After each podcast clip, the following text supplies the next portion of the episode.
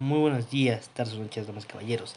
En esta oportunidad vamos a hablar sobre la filosofía y vamos a responder cinco preguntas. La primera nos dice la relación que se establece entre el mito y la realidad, qué es la expresión mediante el mito, qué es el arge y cómo se consideraban el arge por los primeros filósofos. Y también señalaremos algunas diferencias entre Heráclitos y Permánides. Y también vamos a explicar, en teoría, cómo se entendían los átomos los átomos de Leucipo y Demócrito. Vamos a hablar de cómo estos dos filósofos entendían los átomos. Bueno, pasando a la primera pregunta que nos dice qué es, qué se relaciona, qué relación se establece entre el mito y la realidad. Bueno, un mito, como se dice, es gracias a las hazañas de los seres sobrenaturales. O sea, son hazañas que los seres sobrenaturales, o sea, los dioses, los, las criaturas mitológicas, el Minotauro, Zeus, Arges, Ares, etc. Todos esos son mitos ya que no se tiene un registro realmente que hayan existido, no se tienen pruebas. Pero también tenemos otra parte, la otra lado de la moneda, se puede decir que es la realidad. Bueno, la realidad es la existencia total, o sea, nosotros se podría decir, es el cosmos, o solamente un fragmento, una isla, una especie, una especie vegetal, un comportamiento humano o una institución. Eso es realidad. Un mito, como ya dije anteriormente, son las leyendas, o sea, se podría decir que también son las leyendas. O sea, la leyenda de la negra, también los piratas, todo eso. O sea, los reyes, o son. todo eso. Todo ese tipo de cosas son mitos. Y ahora, pasando a la siguiente pregunta que nos dice: ¿Qué se quiere expresar mediante un mito? Bueno, lo que yo pienso, creo, es que mediante un mito se expresan varias cosas, o sea, no solo una, sino que también los mitos, o sea, los mitos de mala suerte, se podría decir. Estos mitos de mala suerte vienen de cosas que realmente sí pasaron. Podemos, mira, un ejemplo. El del paraguas de la mala suerte. Se abrió un paraguas bajo un techo. Es de mala suerte, es lo que dicen. Pero realmente esto es mentira. Ya que esto de mala suerte viene a que los paraguas antiguos tenían un mecanismo bastante fuerte, bastante brusco se podría decir, que al momento de abrirse podrían dañar algunas cosas de la casa.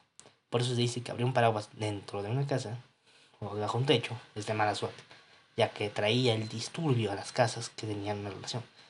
Porque, digamos, estás con tu pareja y abres el paraguas dentro de casa y por si acaso, pero rompes un, un y te gritan. Eso se evitaba diciendo que abrir un paraguas bajo techo traía mala suerte, ya que te evitabas traer el disturbio a la casa, los enojos, las peleas, etc.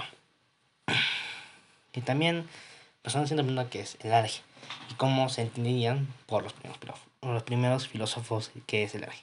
Bueno, el arge es un término filosófico originario de la antigua Grecia. Su significado está vinculado al inicio del universo y el génesis de todas las cosas. El término proviene de esta lengua griega y significa origen o principio. Según Aristóteles, era todo aquello autosuficiente que no, no necesitaba una otra cosa para existir, dado que se valía por sí misma y también varios filósofos, como Tales de Mito, Pitágoras, Heráclito y un, uno más que era Empédiclo, decían que era el agua, el fuego, el aire, etc. Todos estos elementos eran el arge. Cada uno le daba su significado. y también se podría decir que los demás se admitía, se podría decir, se admitía la pluralidad o el cambio permanente de naturaleza. Este pensador afirma que la naturaleza, todo es el resultado de los cambios de diversos elementos o principios, a los que se llaman semillas. La siguiente pregunta nos dice que vamos a señalar algunas diferencias entre Heráclitos y Permanídes. Bueno, estos filósofos tenían grandes diferencias de cómo entendían la vida bueno, la postura frente al mundo de Heráclitos se caracterizaba por la afirmación de que no existía, el, eh, que existía un devenir, un devenir perpetuo, ya que para él el mundo es cambiante y no estático. Y la postura frente al mundo de Permanías se caracterizó por la afirmación de que no existe el devenir, ya que para él el mundo es estático, o sea, no va a cambiar nada en lo que ha habido. Ha habido guerras, ha habido cosas que han cambiado la historia de la, de la humanidad, y esto es una idea eh, errónea de parte de Permanías. Para Heráclitos, como se consideraba el devenir, el camino, el devenir es el camino a la verdad, no es uno solo.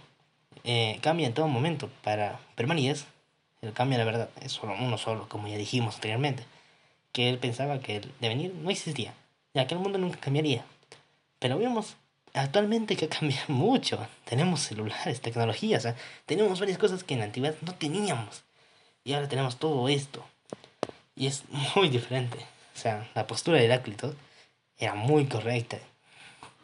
Y bueno, también, Heráclito planeaba que el ser pueda únicamente ser escuchado y entendido mediante el alma. El alma quiere decir mediante la religión.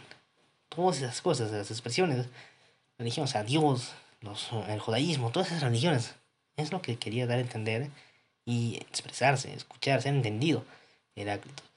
Y Permanides tenía una postura algo más científica, o sea, algo más mediante la razón, ya que él quería ser escuchado, tenía entendido mediante la razón, como dije ya que él pensaba que todo era una creación, no del Dios, sino de algo. O sea, todo tenía una reacción.